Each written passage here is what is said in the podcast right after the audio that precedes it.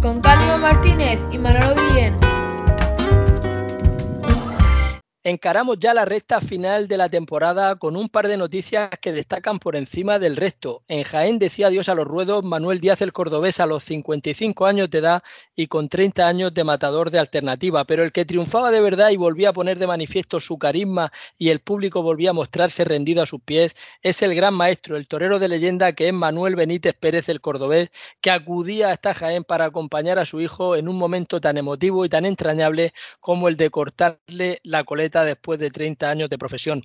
La otra noticia era la del debut de Marco Pérez, el niño prodigio salmantino a quien le encerraban con cuatro escogidos novillos en la localidad francesa de Istres para su debut con picadores. Cortaba tres orejas y daba una excelente impresión, aunque a mí personalmente me pareciera excesivo lo de los cuatro novillos para él solo. Y ha recaído en la figura de Julián López el Juli el galardón del Premio Nacional de Tauromaquia correspondiente al año 2023, el premio que es la única partida presupuestaria que destina el Gobierno de España al toreo está dotado con 30.000 euros que concede el Ministerio de Cultura y Deporte. Desmenuzaremos este y otros numerosos contenidos durante esta nueva edición, la número 37 ya de este podcast hasta el rabo todo es toro. Sean ustedes bienvenidos y usted también, Cándido. ¿Qué tal? Bienvenido. ¿Cómo estás? Buenas tardes. Pues nada, aquí estamos esperando para hablar de toro un ratito y pasar un rato bueno.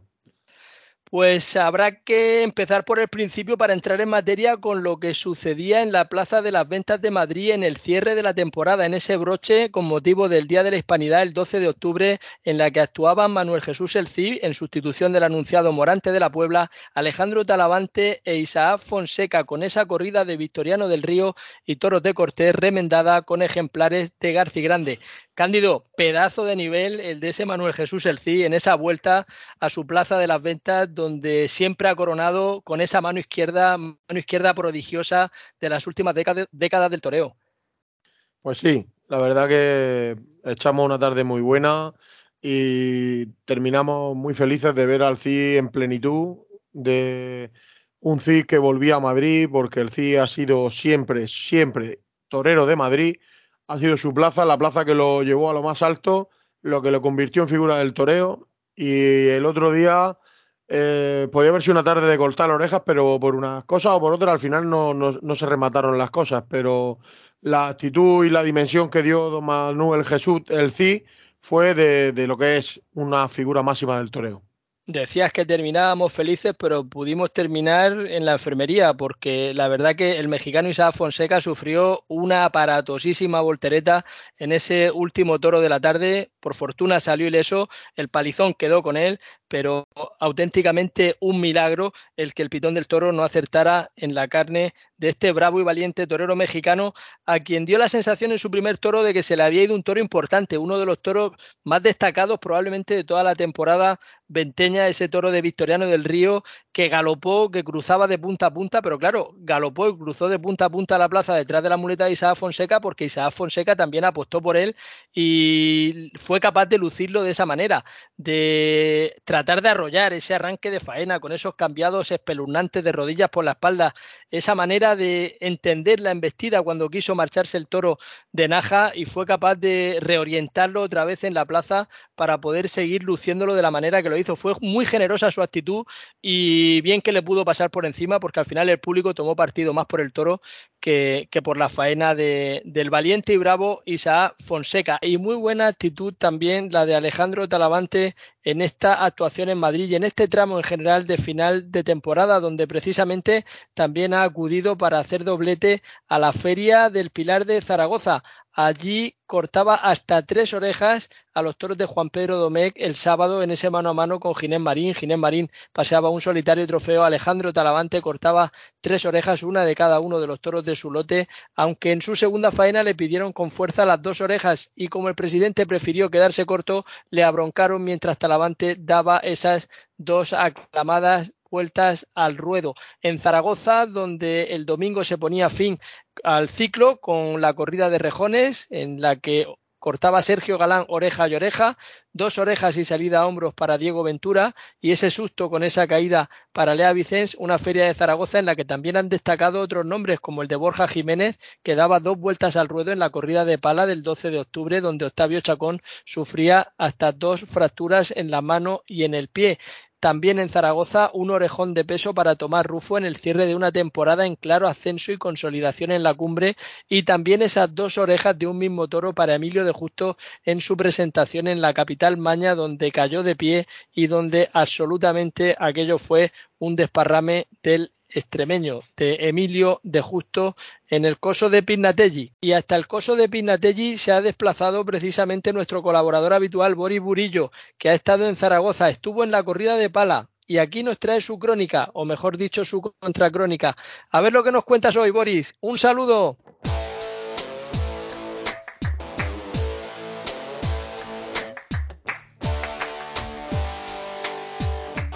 Hilario Cándido Manolo, radioyentes. He estado en el Bajo Aragón en el pueblo de un famoso cantante de los 80, Manolo Cabezabolo.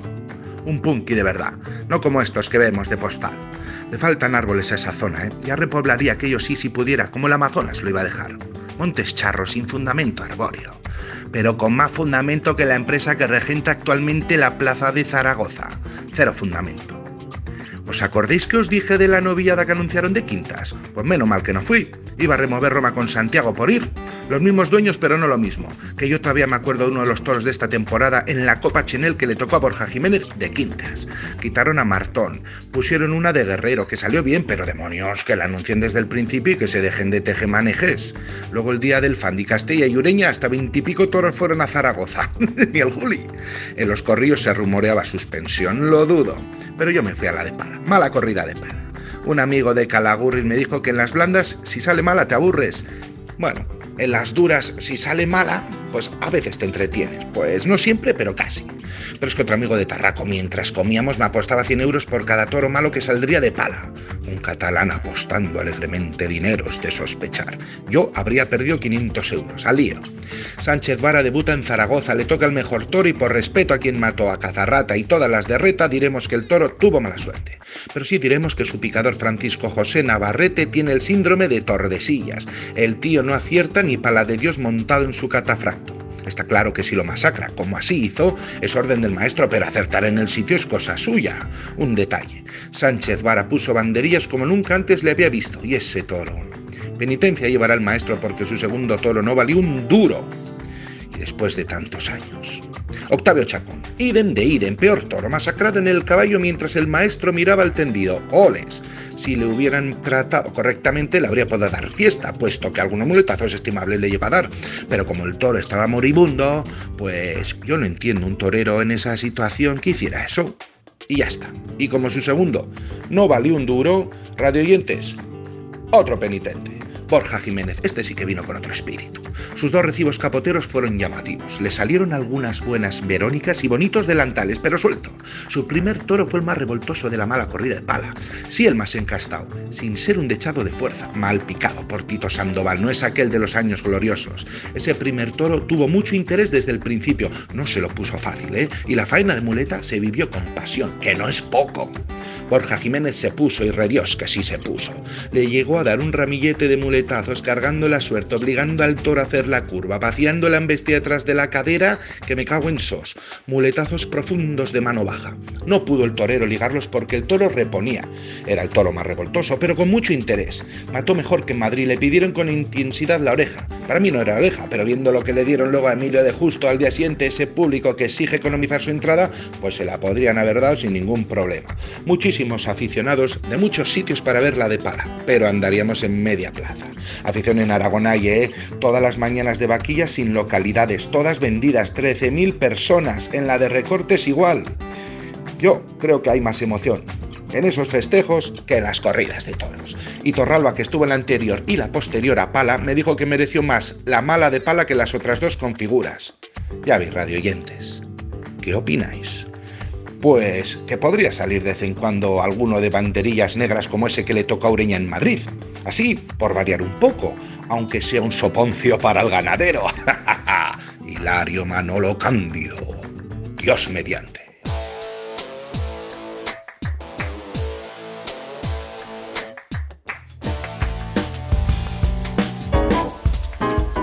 Carnicería, charcutería, El Fraile Pequeño. Esencia de tradición desde 1972. Especialidad en embutido casero. Calle Ortega y Gasset 3, en Blanca, Murcia. Teléfono 968-778-555. Carnicería, charcutería, El Fraile Pequeño. Desde Zaragoza nos trasladamos hasta Jaén, que son precisamente las dos ferias que tradicionalmente abrochan la temporada. No pasó gran cosa en la alternativa de Marcos Linares. Bueno, sí pasó que dio una vuelta al ruedo y saludó una ovación, pero se espera mucho más de un novillero que ha toreado en todas las ferias y que se ha presentado en todas las plazas importantes del toreo. Esa tarde los que salieron a hombros fueron su padrino Emilio de Justo con tres orejas en el esportón y el testigo de la ceremonia Juan Ortega con una oreja de cada uno de sus dos toros. Emilio de Justo dio un auténtico recital de toreo. Qué manera de torear de capa y qué manera de torear natural, Cándido. Excelente toro ese también, el del puerto de San Lorenzo. Y excelente el nivel de la primera faena, premiada con esas dos orejas. En esa corrida hubo tres toros del puerto y otros tres de Juan Pedro Domé. Y al final, en la salida a hombros, el que acaparaba todas las miradas era el costalero que izaba a hombros a Juan Ortega, que es el periodista y escritor Juan del Val, el marido de Nuria Roca, escritor, eh, sido habitual con tertulio en el programa de Pablo Motos, en el hormiguero de Antena 3, y que es amigo y muy partidario de Juan Ortega. No tiene mal gusto, Cándido. No, la verdad que no. Y lo mejor de todo, me gusta que, los periodistas en esta época de la vida que estamos den la cara de la manera que la, que la da Juan del Val y, sea capaz de tirarse al ruedo y sacar a un torerazo como Juan Ortega a hombro. Y la verdad que yo desde aquí mi admiración a Juan del Val por dar el paso adelante y decir soy taurino y aquí estoy, señores. Pues así es.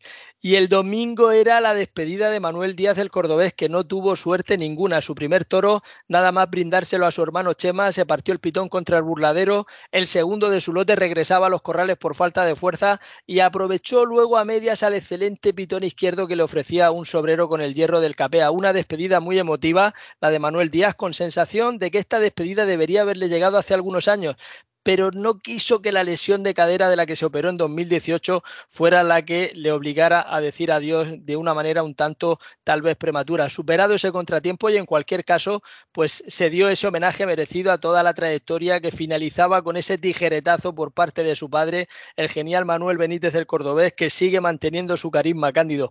Genio y figura Manuel Benítez del Cordobés.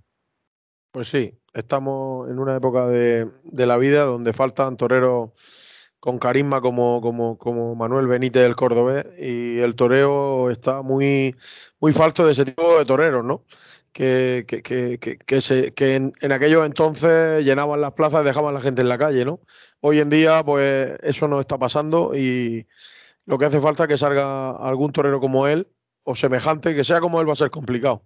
Que tenga ese carisma y, y esa manera de, de expresarse con todo el mundo y con esa cercanía y con, con, la manera de ser que tenía, que tiene, que tiene Manuel Benítez, pues va a ser casi imposible, ¿no? Pero bueno, él bajó al ruedo, le quitó, le cortó la coleta a su hijo y, y lo más bonito, ¿no? Que al final, mira, la vida se unen, las personas se entienden, hablando se entiende la gente, como luego dicen, y bueno, eso es lo mejor de todo lo que, lo que pasó allí. Ese es el mayor triunfo de, de su vida junto a, a sus hijos y, y, su familia, sin lugar a dudas. Pues un abrazo a Manuel Díaz, larga vida y a disfrutar de todo lo que se ha ganado después de partir de cero como ha sido capaz él de hacerlo y de construir y de edificar ese, proyecto y de ser capaz de salir a flote y de convertirse en una figura del toreo. No salió a hombros, aunque Javier Conde y Víctor Puerto querían sacarle a hombros, pero prefirió salir a pie junto a su padre. Los que sí salían a hombros fueron un Curro Díaz que parece en estado de gracia, que le cortó el rabo a un excelente toro del Parralejo, para el que se solicitó incluso el indulto, una gran dimensión la que ofrecía Curro Díaz durante toda la tarde con el capote, con la muleta y con la espada. Y luego otro rabo también en esta tarde, un rabo de menor peso por un toro también destacado con mucha movilidad, con el mismo hierro del Parralejo, que fue a parar ese rabo a manos del granadino David Fandila el Fandi. Y para contarnos lo que dieron de sí esos dos toros, saludamos ya al artífice de la obra, al artífice de su crianza, que no es otro que el representante de la ganadería del Parralejo, Rafael Molina. Rafael, enhorabuena. ¿Qué tal? Muchas gracias, Manolo. Bien, pues muy bien. Aquí estamos recordando un poco lo de ayer y saboreando para lo bueno y para lo malo, porque yo creo que hay que analizar siempre lo positivo y lo menos positivo o lo negativo que hay en todas las corridas de todos los que lidiamos. ¿no? Bueno, ¿y qué fue lo más positivo de ayer? Bueno, hombre, sin duda lo más positivo de ayer yo creo que fue el, triunfo de los toreros, ¿no? Porque al final yo siempre digo que criamos toros para que los toreros triunfen. Y bueno, el ver investir toros de esa manera, ¿no? Yo creo que, que hubo un primer toro, hablo lógicamente de los toros del paralejo, que son los que a mí me atañen, ¿no? El primer toro que fue el que se lastimó, que, pareció que hizo cosas muy bonitas con mucha calidad y que a lo mejor habiéndolo, habiéndolo esperado hubiese aguantado un poquito, pero en fin, yo también entiendo que, que todo esto es un espectáculo que tiene un ritmo y que hay que hacer las cosas cuando hay que hacerlas y luego salió un segundo toro, yo creo que extraordinario, ¿no? Un toro el que, el que nos gusta a todo el mundo, ¿no? Bravo, eh, con prontitud, con transmisión, colocando muy bien la cara, haciendo cosas muy bonitas el toro y, y Curro estuvo con él sensacional, ¿no? O sea que yo creo que y el público disfrutó, que al final es lo que, lo que de verdad es importante porque es quien paga y disfrutamos todos, ¿no? Y luego ya al final, pues un toro del Fandi, como tú bien has dicho, con buena movilidad, no, no con la calidad de otros toros, muchísimo menos, pero, pero un toro que para el espectáculo, bueno, pues sirvió, se dejó bastante y tuvo, y tuvo duración y tuvo sus virtudes sin ser un toro ni mucho menos completo, ¿no? El toro ese destacado de, Curro Díaz también lo lució mucho el torero porque fue capaz de, de, llegar a provocarlo donde tenía que provocarlo, de esperarle los tiempos que tuvo que esperarle. Mm, muy importante Curro Díaz con ese toro también estuvo sensacional. Lo he dicho antes que, que, él estuvo, yo estuve hablando con él por la noche y estuvimos comentando un poco la faena y, y, se lo dije que me había encantado porque él al principio entiendo que el toro a la velocidad que venía y con el poder que venía pues imponía un poco, ¿no? Pero luego ya cuando vio que el toro le obedecía y que le, respondía perfectamente a los toques y lo vio metido en la muleta, yo creo que él se relajó, se confió y pegó muletazos extraordinarios de una profundidad tremenda y se lo pasó muy cerca el toro muchas veces y lo estuvimos, ya digo que lo comentamos ayer y él estaba realmente contento y nosotros también, como es natural. ¿no? ¿Te hubiera gustado llevarte el toro al campo? ¿Te hubiera servido? Sí, es un toro que tiene una rata muy interesante. Ahora es un toro de, que, de origen de Jandilla, un toro que se llama Cobrador, que es un toro muy, muy importante. Y, y bueno, si lo hubieran indultado el toro, pues probablemente, bueno, probablemente no, seguro que, que, le hubiese echado unas cuantas de vacas, ¿no? Porque todo, yo creo que todos los esos siempre hacen falta y si son capaces de transmitir pues esa forma de investir y de esa duración, esa transmisión y todo eso, pues creo que, que, eso siempre es importante hoy en día en la ganadería. Los aficionados más exigentes siempre hablan del tercio de varas. Una pena que no se pudiera prolongar y haberse visto a ese toro investir al caballo varias veces porque la primera y única vez que ha cometió, vamos, es que se, se hubiera dejado los sesos en el peto. Yo creo que sí, el toro efectivamente fue muy bravo. Lo que pasa es que también en esto tenemos que ser todo el mundo consciente de que el, toro, si lo ponemos dos, tres veces al caballo, el, desgaste que sufre, porque son toros que cuando se emplean mucho sufren un desgaste enorme, sangran muchísimo normalmente, entonces, pues obviamente eso le resta después en la, en la faena de muleta, porque el animal es, por muy bravo que sea, es un vaso de sangre, como se suele decir, ¿no? Y si tú lo, desangras o gastas, pues por mucha bravura que tenga, físicamente es incapaz de, de seguir invistiendo. Entonces, creo que, esos toros, que es verdad que son, es bonito verlos en el caballo, pero también es cierto que si los desgastamos en el caballo mucho y los castigamos mucho, o aunque no se le castigue, simplemente con lo que él se emplea, pues hace que luego el toro reste, le reste mucha duración en la muleta, ¿no? Y hoy, pues, por cómo está enfocado el, toreo y las corridas de toros, pues obviamente se le da mucha más importancia a la, a la faena de muleta y entonces pues muchas veces hay que elegir un poco entre una cosa y otra, ¿no? Las dos cosas al máximo es difícil porque digo que los toros no, no tienen físicamente capacidad muchas veces para ello. ¿Y no habría alguna solución que se pudiera llegar a buscar? Porque se habla muchas veces de la, de la puya, se habla muchas veces del peto, del tamaño del caballo. Mm, pero a lo mejor habría que buscar algo, ¿no? Porque al final hay una gran parte de la afición, bueno, es que el, mayor espectáculo de, los tres tercios probablemente sea incluso eh, esa pelea entre el toro y el caballo. Y cuando hay toros como este de, ayer en Jaén del Parralejo, pues que es capaz de acudir al caballo con, con, esa intensidad, con esa alegría, con esa pujanza, metiendo los riñones, vamos, es que se lo hubiera comido, se hubiera podido. Es que le tiró una cosa al banderillero cuando lo fue a sacar del caballo. Bueno, obviamente está claro que esto que lo que voy a decir no es una cosa que es de puro sentido común, ¿no? Si el caballo es más pequeño, el peto es más pequeño, pues lógicamente la pelea es más de igual a igual, que duda cabe, ¿no? Yo sé que esto a lo mejor no es políticamente correcto, pero quiero decir que es una cosa que es obvia, ¿no? Que todo el mundo lo entiende. Eh, no es igual chocarse contra un caballo que pese mil kilos que chocarse contra un caballo que pese 600. Que, que, eso pues tiene su parte negativa, que duda cabe, pues el riesgo que supone en cuanto a, los, a, los picadores que se montan a los caballos, ¿no? Que pues eso es evidente también, pero bueno una cosa no quita la otra, que decir que si el caballo es más pequeño y el pecho es más pequeño y faldonea, pues obviamente la pelea del toro es más real y se choca contra algo con lo que él puede de una forma eh, pero eso creo que es una cosa que lo sabe todo el mundo, no, no estamos descubriendo ninguna cosa extraña y, y, obviamente pues se podría a lo mejor pensar en decir que pues vamos a realizar algún tipo de corrida de toros distinta en la que se, se prime esto y en, con unas condiciones diferentes. Pues sí, yo creo que cabría hacer cosas, se podrían hacer cosas diferentes y eso tendría que ser que hubiese una, intención por parte de quien sea para, para llevarlo a cabo. No soy yo el que tiene que decir eso, pero obviamente se podría hacer algo. Y que se os tuviera en cuenta y se os escuchara a los ganaderos también, vuestra opinión, ¿no? Bueno, yo creo que desgraciadamente eso hoy está bastante bastante lejos de que sea una realidad, ¿no? Empezando pues en todos los momentos desde que el toro sale del campo, la verdad es que los ganaderos pintamos poco ya, ¿no? Es decir, no, creo que eso no, no debería ser así, pero tristemente es una realidad y se nos escucha poco en todos los sentidos. Y ya digo que desde que sale el de nuestra jurisdicción aquí en el campo, ya lo demás pues está fuera totalmente de nuestro control y pintamos muy poco, ni en los reconocimientos veterinarios, ni en las decisiones de que todos entran en la plaza no, que eso depende de los presidentes, ni, ni tampoco, obviamente, en el tema de la elección de los toros en la sorteo ni nada, porque es una cosa que depende de las cuadrillas. Entonces, pues esto está planteado de esa manera y, como digo, desde que el toro sale del campo ya está en la jurisdicción de veterinarios y presidentes primero y luego son las cuadrillas las que deciden que todos quieren torear, siempre y cuando les dejen los veterinarios, como es lógico, y el presidente como quieren el lotar y como quieren hacer las cosas. Nosotros creo que somos ahí poco... No te lo debe hacer ganadero. A partir del momento que el toro sale de aquí, del campo.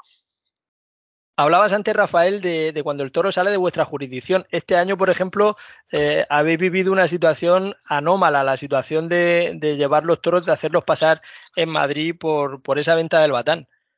Y ese es eh, tal vez eh, eh, otro de los momentos en los que mm, haya podido ser uno de los momentos clave de esta temporada, porque ir a Madrid con una corrida tan escogida, tan preparada y verte fuera de combate con la corrida que tú quisieras llevar, imagino que no sería un plato de buen gusto.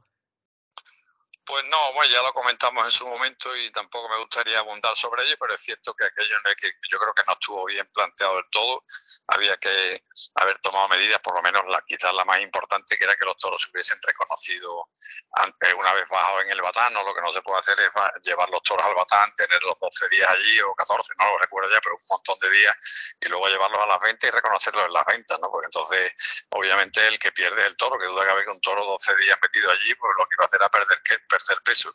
Y ya digo, creo que aquello no estuvo, no estuvo, el planteamiento no fue aceptado y al final, pues, bueno, pagamos un poco, como ya dije en su momento, los, los ganaderos los platos rotos de aquello. Pero bueno, creo que es un tema que supongo que habrán tomado nota y que se puede hacer, pero hacerlo de otra manera y sobre todo conseguir, que es lo que nos interesa a todos, que el toro esté en plenitud o en las mejores, en las mejores condiciones, porque eso es lo que al final va a favorecer el espectáculo y que es lo que todo el mundo buscamos, que sea de espectáculo y que se puedan realizar faenas y que, que, que le lleguen a todo el mundo. Y en Sevilla, este año, bueno, Sevilla que es una plaza tan exigente para el ganado, con, con, esa, con ese condicionamiento que tienen en, en, sus corrales, bueno, pues otra corrida muy completa del Paralejo y sobre todo esa guinda del pastel con ese toro príncipe y esas dos orejas para Daniel Luque.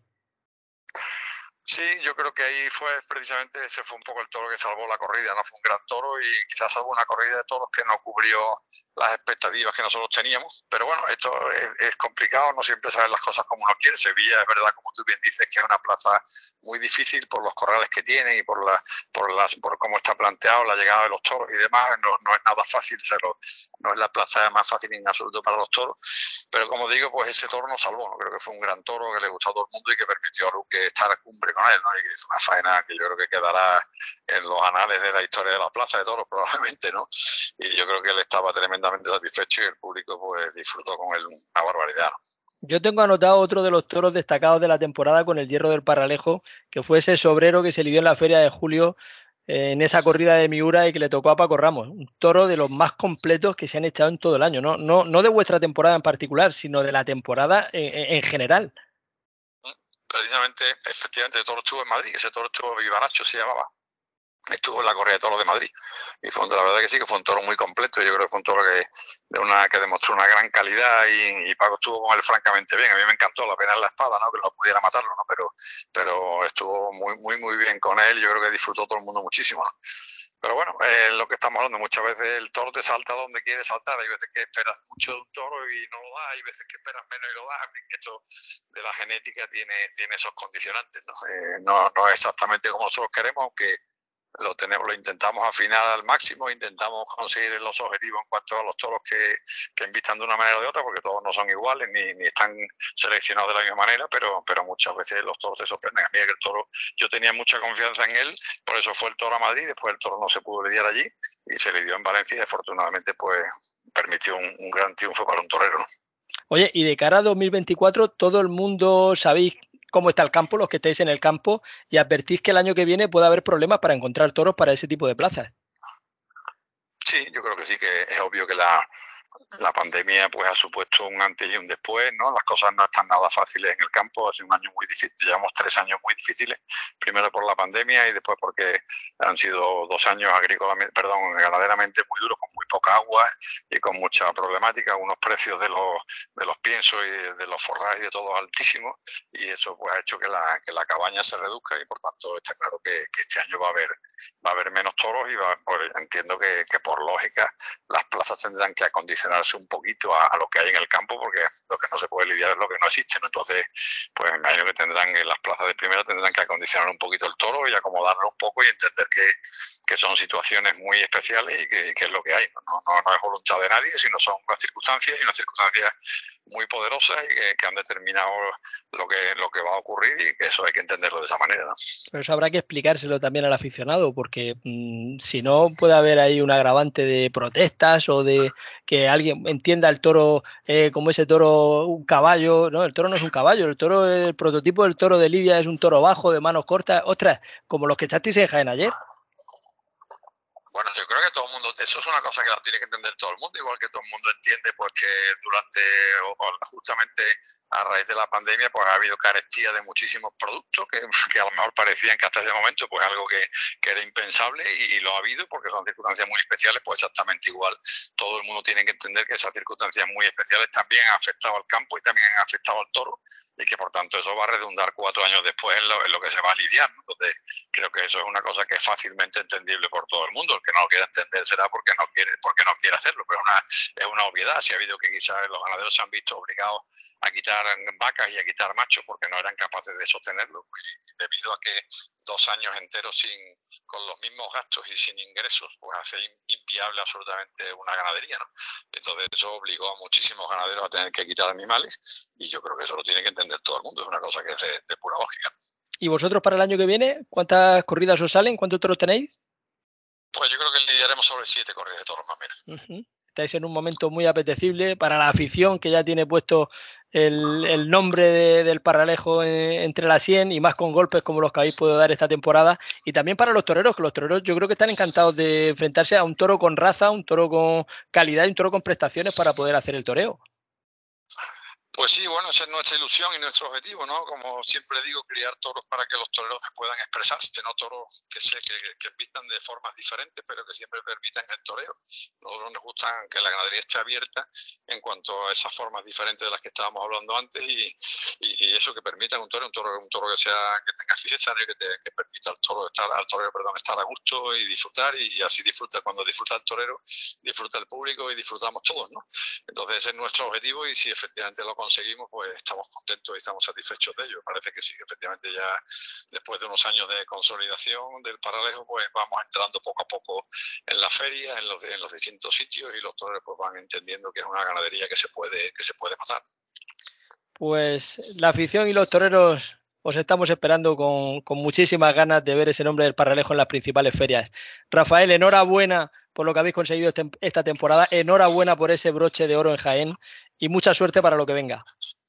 Muchísimas gracias, un abrazo fuerte para todos y ojalá que el año que viene tengamos todos una temporada muy bonita y muy interesante. Muchas gracias por todo lo que nos has contado. Aprendemos mucho cuando ganaderos como tú nos contáis pues esos entresijos y esas inquietudes que todos tenéis y que a todos como aficionados pues nos llenan, ¿no? Porque pensar, por ejemplo, cosas de las que tú has comentado hoy aquí con, el tema, por ejemplo, del segundo tercio, el tercio de varas o con lo que puede pasar el año que viene con, esa carencia de toros para esas principales ferias de, la temporada, pues eh, nutren mucho este tipo de, de programas. Muchísimas gracias, Rafael, lo dicho. Gracias a vosotros, un abrazo. Un abrazo.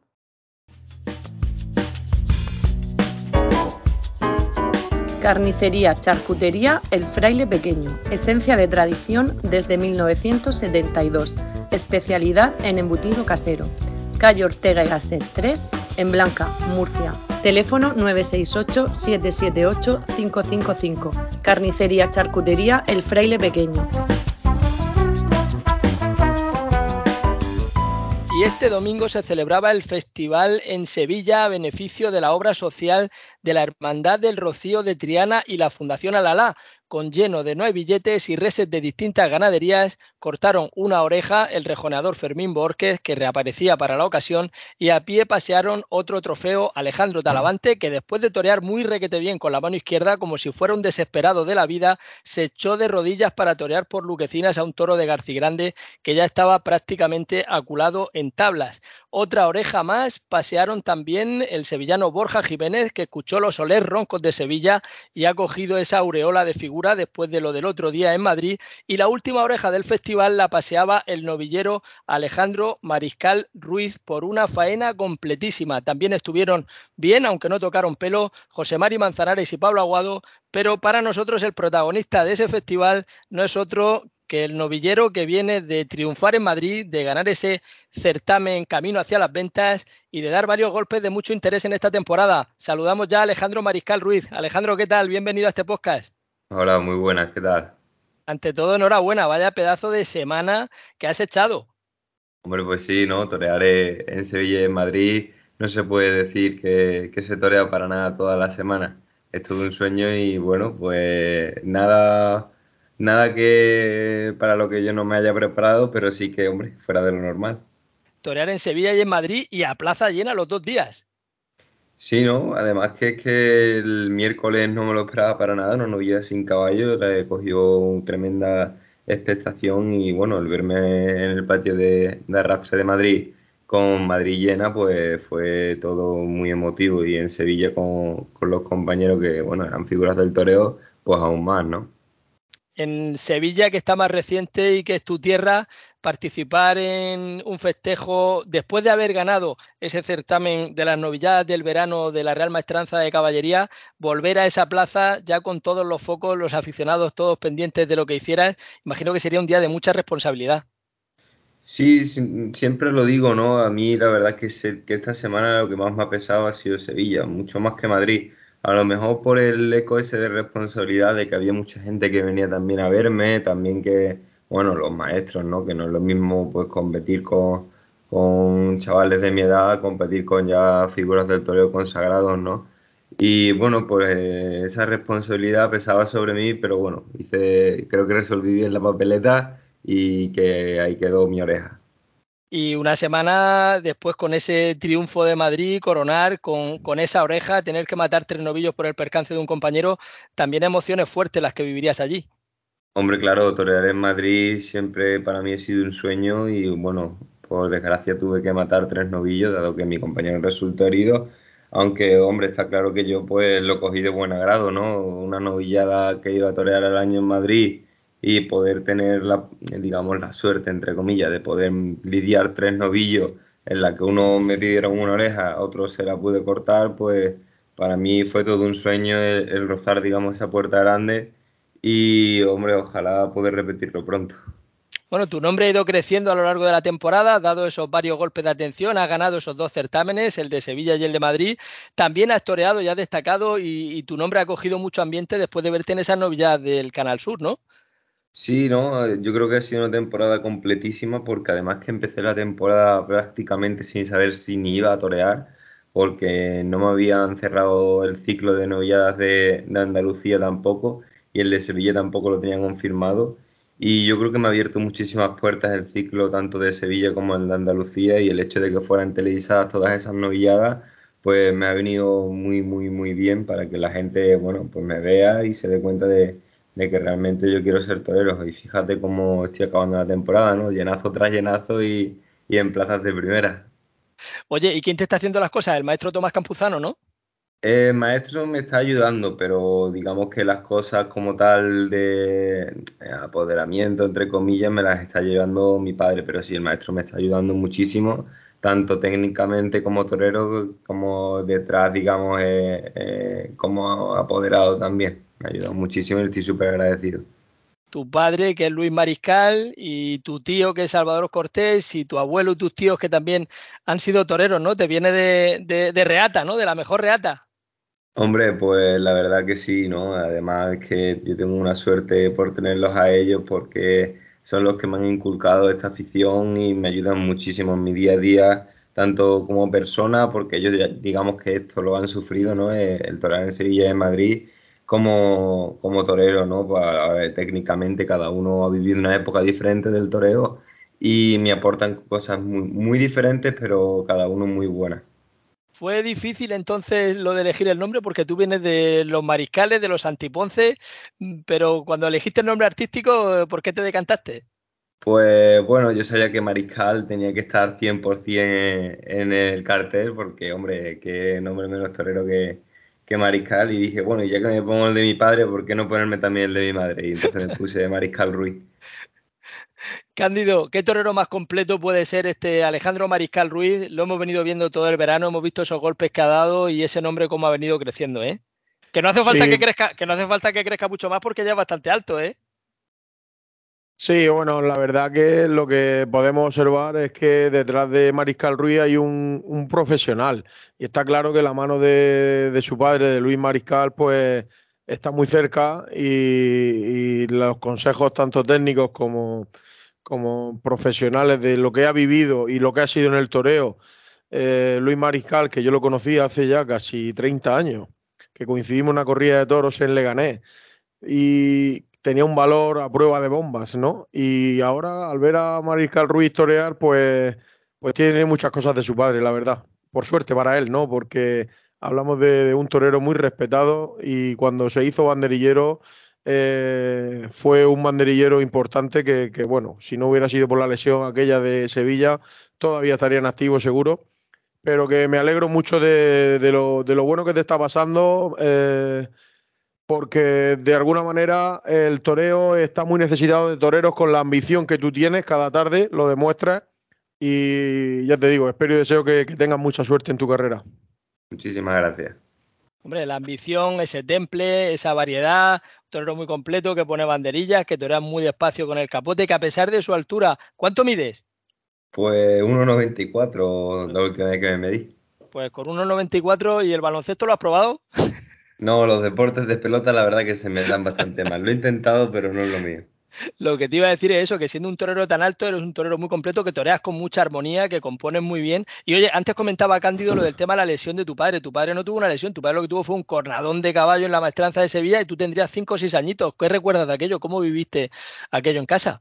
Buah, pues hombre, yo de aquello lo recuerdo todo, ¿no? Además yo estaba ese día en la plaza y recuerdo cada detalle de, de ese día desde que, bueno, recuerdo desde que empezó, digamos, desde que le pegó la cornada, al instante de que le pegó la cornada y ya luego todo lo que vino después, ¿no? Mi madre en la enfermería, donde me llevaron con mis abuelos, todo eso lo recuerdo, vamos, como si me hubiera pasado ayer, porque para mí todavía en aquel entonces el toreo era como algo, un espectáculo más, ¿no? Eh, yo no sabía realmente, no era consciente de que, de que aquellos hombres pues podían morir de verdad y cuando yo vi a mi padre al borde de la muerte, bueno, de hecho nos dijeron que había, que había fallecido, pues eso produjo en mí un, shock muy grande y, entonces yo creo que fue cuando realmente empecé a ver a, los toreros como héroes, ¿no? Yo me acuerdo de, los días siguientes de, no poder ver a mi padre porque estaba en la UCI muy, muy mal, de ver vídeos de, José Tomás, de ver vídeos de, de Manolete y decir, es que los toreros realmente no son unos artistas más, ¿no? Como son a lo mejor los pintores, son unos artistas heroicos, ¿no? Y ahí empezó, empecé como a romantizarlo y cuando yo vi que mi padre también iba mejorando y vi que él eh, pues empezaba a hacer deporte, empezaba a entrenar de nuevo y no había quien, quien le ganara la batalla, yo dije, es que esta gente está hecho de otro de otra pasta y entonces es cuando yo realmente creo que, que empecé a querer ser como ellos. Te lo pusieron muy difícil porque seguro que intentarían quitártelo de la cabeza. Bueno, mi, por parte de mi madre sí, totalmente. Mi madre me apuntó a, todo lo que puede ser totalmente diferente al toro. O sea, estuve en fútbol, baloncesto, me intentó, me dio una guitarra, me lo dio todo, de verdad, todo esto. Y mi padre simplemente quería que yo hiciera realmente lo que me gustara. O sea, si era los toros, pues él me iba a apoyar y si era cualquier otra cosa, él igualmente me iba a apoyar. Él no me, no me iba a afectar en nada en mi decisión con lo que quisiera ser yo con mi vida, ¿no? Y visto está que, pues a día de hoy, mi madre pues no tiene otro remedio que apoyarme y, mi padre pues está ahí a pie de cañón tarde a tarde. No, les estás dando motivos muy sólidos y muy contundentes. ¿Y ya lo próximo que es el Festival de Guillena y después debutar con caballos o cuál es el planteamiento? Pues el planteamiento hasta ahora es torear, más que nada porque, digamos, aprovechar esto de que realmente, gracias a, a todo el boom, pues estoy torando mucho, gracias a Dios, y me está sirviendo muchísimo. Y sí, el Festival de Guillena también es picado, al igual que el de Sevilla. Eh, luego tengo una novillada en Francia, voy a, debutar en Francia antes de poder debutar con caballo. Y ya a principio de temporada, a ver si ojalá pueda debutar con caballos en una plaza, pues que, que tenga una feria sólida, ¿no? Y poder dar un, un bombazo también con caballos para entrar en las ferias importantes el año que viene. Pues apunten su nombre, Alejandro Mariscal Ruiz. Mariscal Ruiz en los carteles le viene de saga. Un abrazo muy fuerte para toda la familia, quienes le tenemos en el recuerdo. Muchísima suerte para ti en todo lo que está por venirte. Muchísimas gracias a vosotros por, la, por, el ratito este y, y nos vemos el año que viene si Dios quiere. Estaremos en contacto y encantados de contar todos tus triunfos. Un abrazo. Un abrazo, igualmente. Hola, soy Alejandro Talavante. Quiero mandar un saludo a los oyentes de Hasta el Rabo Todo es Toro. Mando un abrazo muy grande a todos.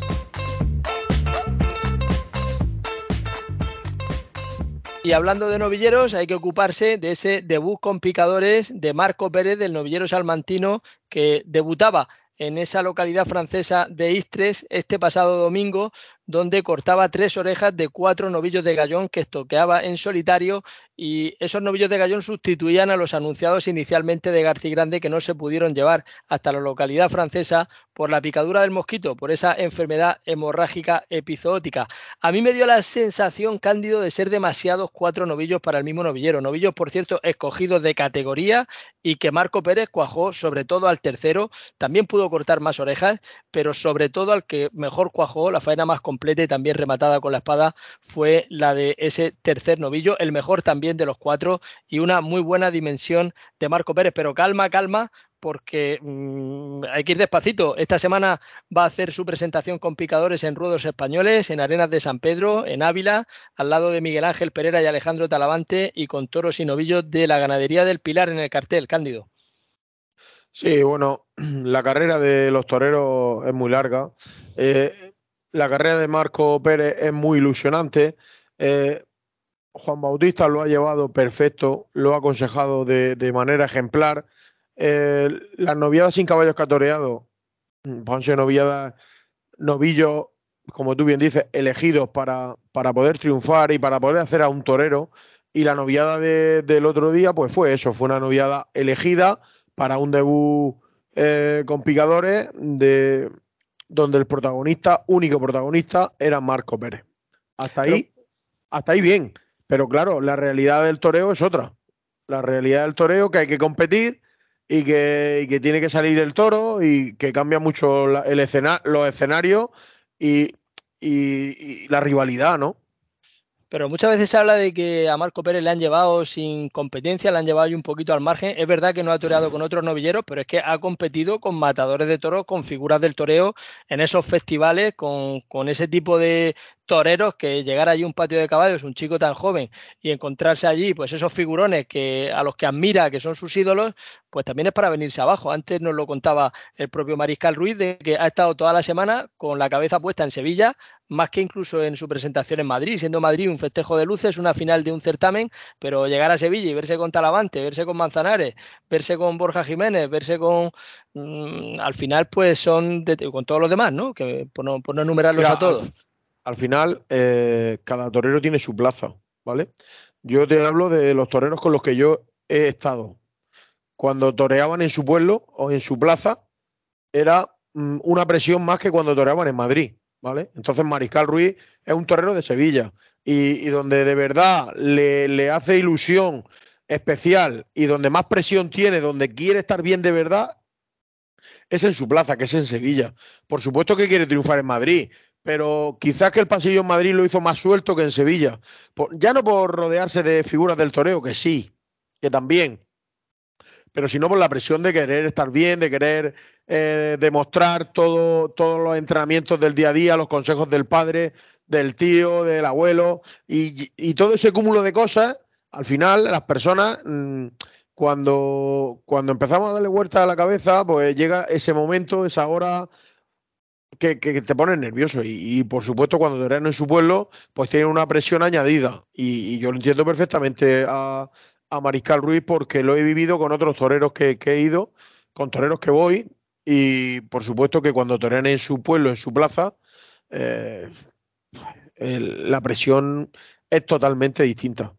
Y cuando hablamos de cuidar, yo viendo la novillada del domingo desde Istres, eh, en ese debut con picadores de Marco Pérez, con esa novillada tan bonita, tan bien hecha, tan redonda, tan, tan para poder disfrutar a priori, eh, muchas veces me acuerdo de que es así como deberían ser las novilladas. Si es que ahora mismo tenemos un, un plantel de ferias de novilladas donde salen los novillos muy fuertes, muy serios, eh, de ganadería ya muy duras, que para que salga un novillo resbalándose detrás de la muleta, detrás de los capotes y que los chicos y que los aspirantes, que los novilleros con picadores puedan desarrollar es tan difícil que al final parece que se le está haciendo nada más que poner las cosas un poco a la contra. Yo mm, un poco incentivaría que en esos certámenes de novilladas pues también se diera la oportunidad de que los novilleros se puedan enfrentar a un ganado con otras prestaciones. Pero es que también hay que entenderlo, es que son ferias de novilladas que desde el otro lado, desde el punto de vista del aficionado, el mayor atractivo no son los nombres de los novilleros que van, eh, sino son el atractivo turista que puedan tener de esas ganaderías. Y al final, entre unos y el otro, la casa sin barrer. Y el panorama de los novilleros cada vez más complicado, menos festejos, cada vez más duros. Eh, es muy complicado que salgan toreros así, eso también hay que evaluarlo, ¿eh? Pero si es que lo que no puede ser es las pedazos de novilladas que están matando a novilleros sin preparación. Es que, es lo que eso es lo que no puede ser, eso es estrellar a los toreros. Pero que no es que los novilleros estén sin preparación, es que ese, eso no es el concepto de una novillada, ese es el concepto de una corrida de toros. Correcto, pero que, que además de eso, estamos llevando novilladas a pueblos que son auténticas corridas de toros, donde van novilleros que no tienen la preparación suficiente para enfrentarse a este tipo de animales. Porque eh, el novillero hay que hacerlo de menos a más para llegar a la alternativa. Pero yo entiendo que tienen que torear novilladas que, sean un poco más fuertes, pero siempre eh, hay que saber que son novilleros. Eh, muchas veces hemos visto en Madrid novilladas que mm, algunas por encima de corridas de toro incluso. Y, es un despropósito. En el verano de Madrid han salido novilladas que son despropósitos. No me voy a ir a los pueblos, porque ya hemos hablado de los pueblos, de las novilladas que echan en los pueblos. Y, yo he tenido la, experiencia de vivirlo con toreros que he ido que, han matado novilladas que son auténticas corridas de toros en pueblos mm, que no te puedes ni imaginar aquí en España, donde eso al final, pues sí, te curte, te va haciendo, pero no es el concepto de Marco Pérez. Marco Pérez eh, no se va a hacer en esa línea.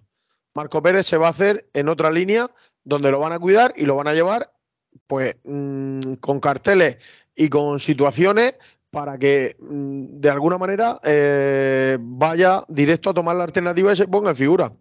Pero yo recuerdo, recuerdo aquellas novilladas en Madrid que sin ser eh, em, novilladas que fueran hermanitas de la caridad, eran novilladas de garantía a mediados de los 90, con ese Manolo Sánchez eh, que salía a hombros con una novillada de Victoriano del Río, cuando aquella ganadería estaba en cienes, pero la novillada era preciosa, con aquella otra novillada en el año 93 que Manolo Carrión corta tres orejas. Un saludo a Manolo Carrión, matador de toros valenciano, que nos escucha cada semana. Y así podríamos enumerar un montón. Pero es que ahora ese tipo de novilladas no salen, son novilladas de otro signo, de otro corte, con otro volumen y con otra aparatosidad. Y aquí lo que hay que tratar es de eh, fomentar y que puedan crecer los, chicos, los aspirantes, los novilleros. El otro día leía no sé dónde que en no sé qué club taurino o asociación eh, iban a tratar de enseñar, de educar a los jóvenes aficionados a valorar si en sus ferias de novilladas los chicos que, los novilleros que iban estaban, estamos repitiendo mucho la palabra chicos, con todo el respeto del mundo, para los novilleros y para cualquiera que se ponga delante del toro.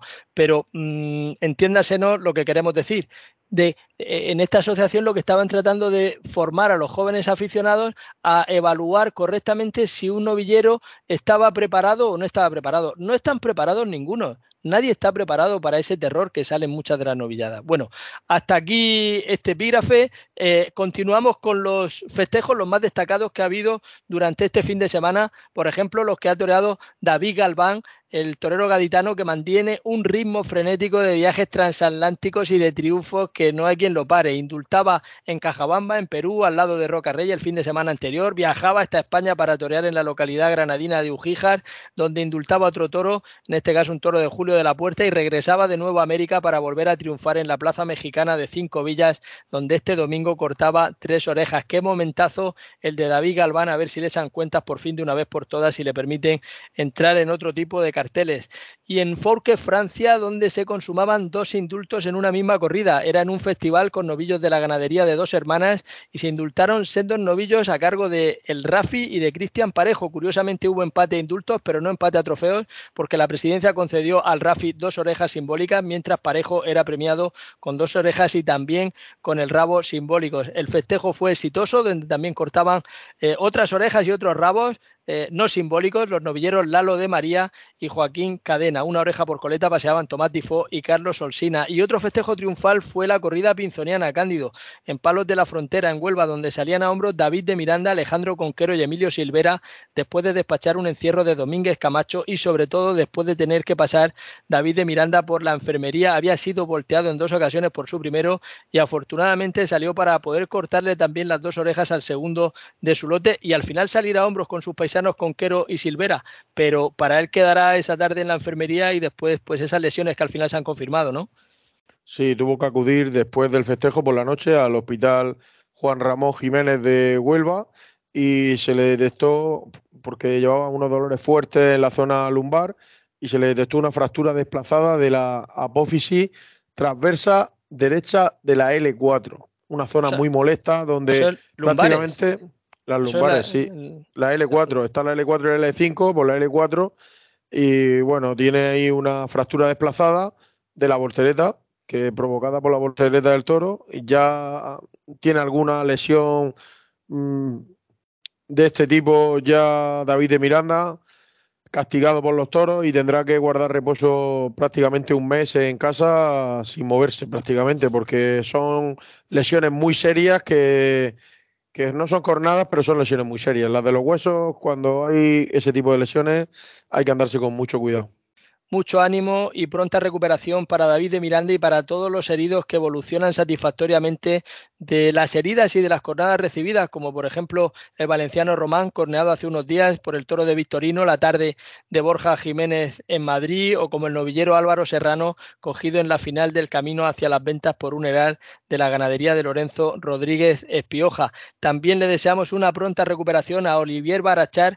director de la Plaza de Toros de Bayona y apoderado del diestro galo Adrián Salén Adriano, que sufría hace unos días un ictus y permanece ingresado en un hospital en Francia. Y el sábado, en la localidad extremeña de Fregenal de la Sierra, Vicente Herrera, uno de los terceros más eficaces de la actualidad, era prendido al poner un par de banderillas y sufrió un traumatismo torácico con fractura de la clavícula izquierda. Una pena por ser el final de temporada y por ser el borrón en un festejo triunfal en el que con toros de Virgen María, Fuente Imbro y Mortera Grave salían a hombros el Fandi, Miguel Ángel Pereira y el portugués Juanito después de repartirse la terna un total de 11 orejas y 3 rabos. Y como los banderilleros también se juegan la vida, hoy nuestro querido Hilario Campoy va a dedicarles a ellos su sección El Paseillo. A ver hoy con qué nos sorprende Hilario Campoy. Hilario, es tu turno.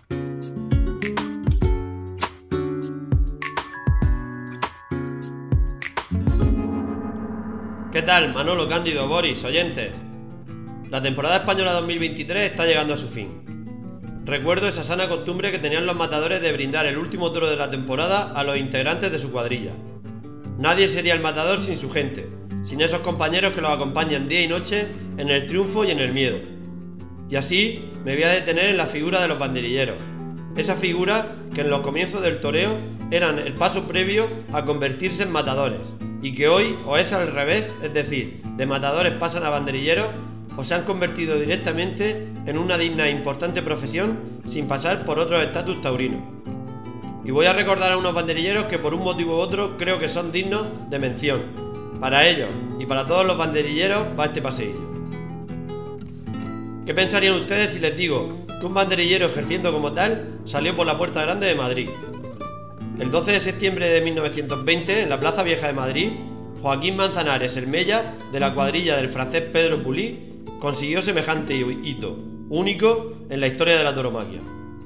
Según contaban las crónicas, su toreo a punta de capote y su buen hacer volvió a la gente loca de entusiasmo, y con las banderillas terminó de encender a la afición hasta el punto que ya su matador con la muleta en la mano y el tercio cambiado, previa autorización de la presidencia, obligó al Mella a poner otro par.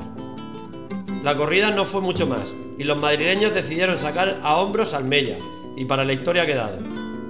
Y recordando esta anécdota me ha venido a la cabeza uno de los mejores banderilleros que yo he tenido la suerte de ver y por otra anécdota en la forma parecida pero con distinto final.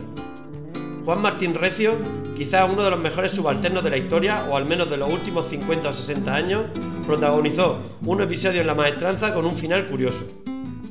Engrosaba Martín Recio la cuadrilla de José Miguel Arroyo Joselito, y vaya por delante, diestro del que fui y soy gran partidario.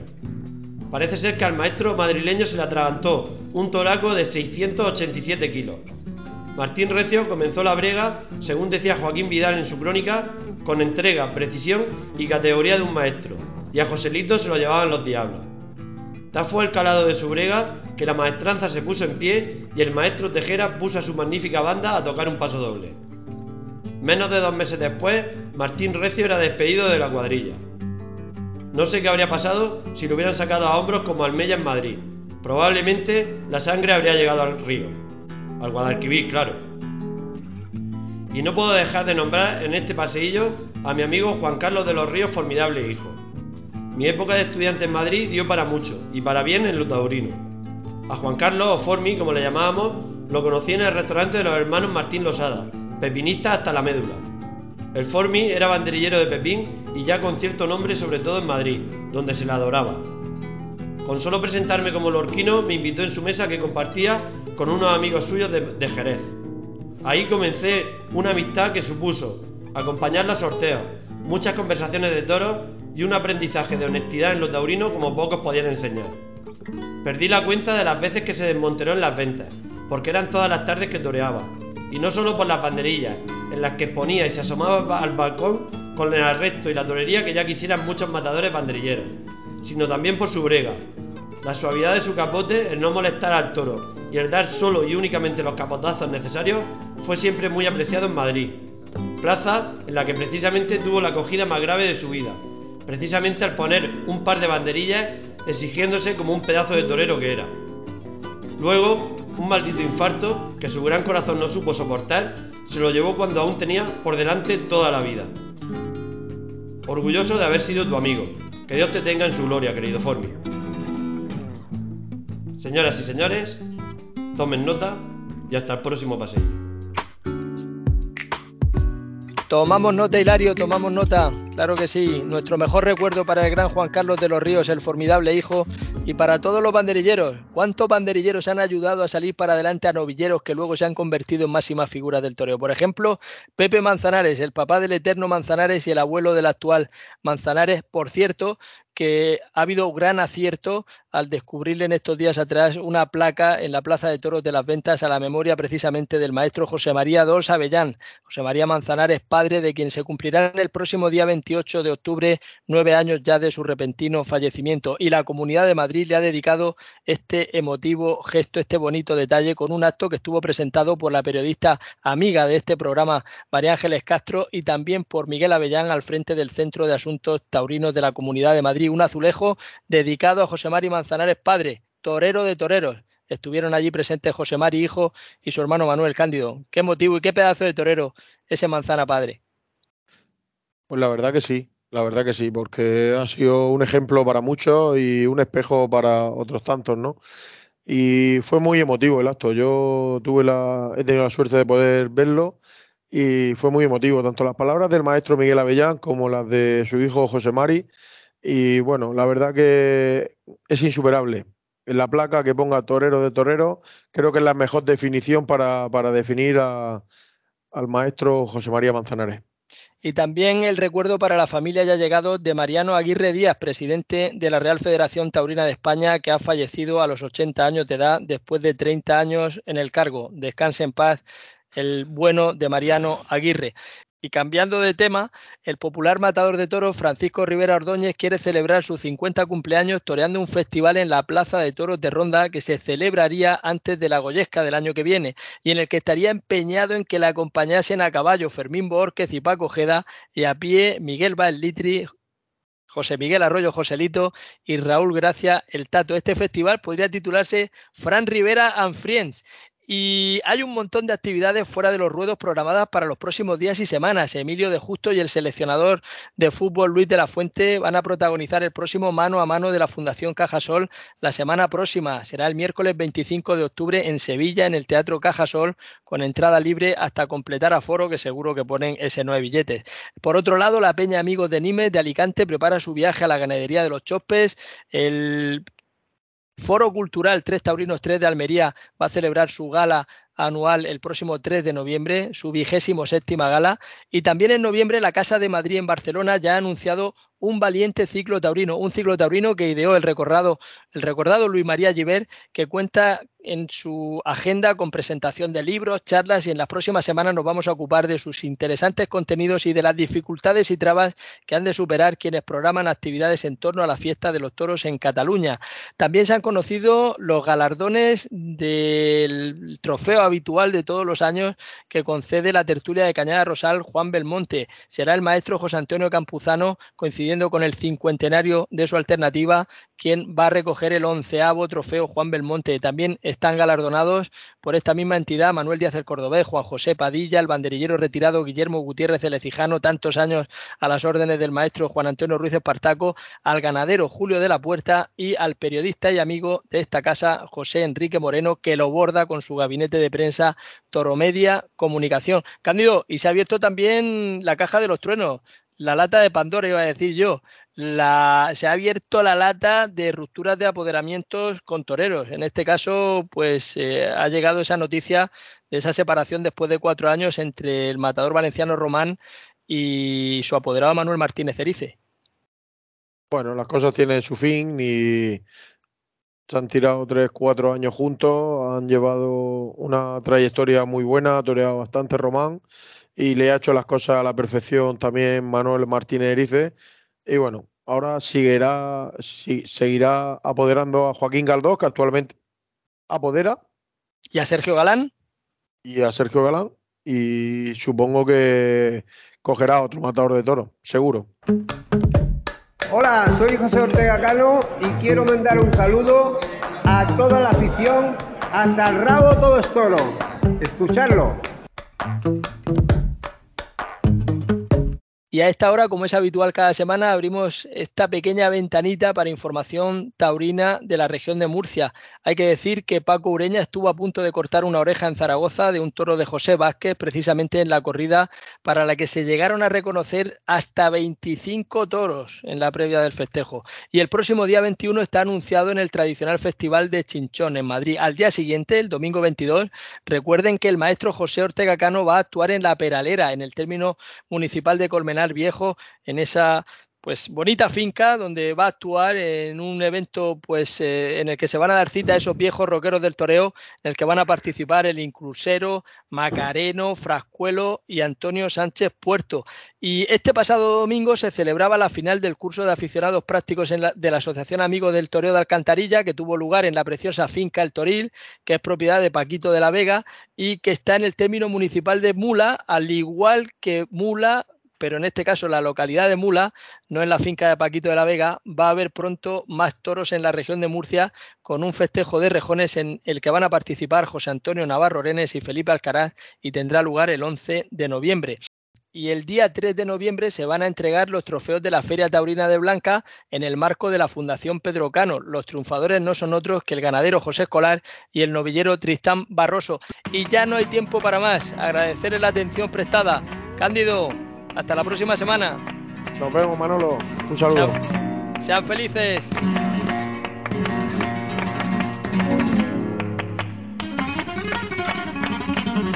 Hasta el rabo todo es toro con Cándido Martínez y Manolo Guillén.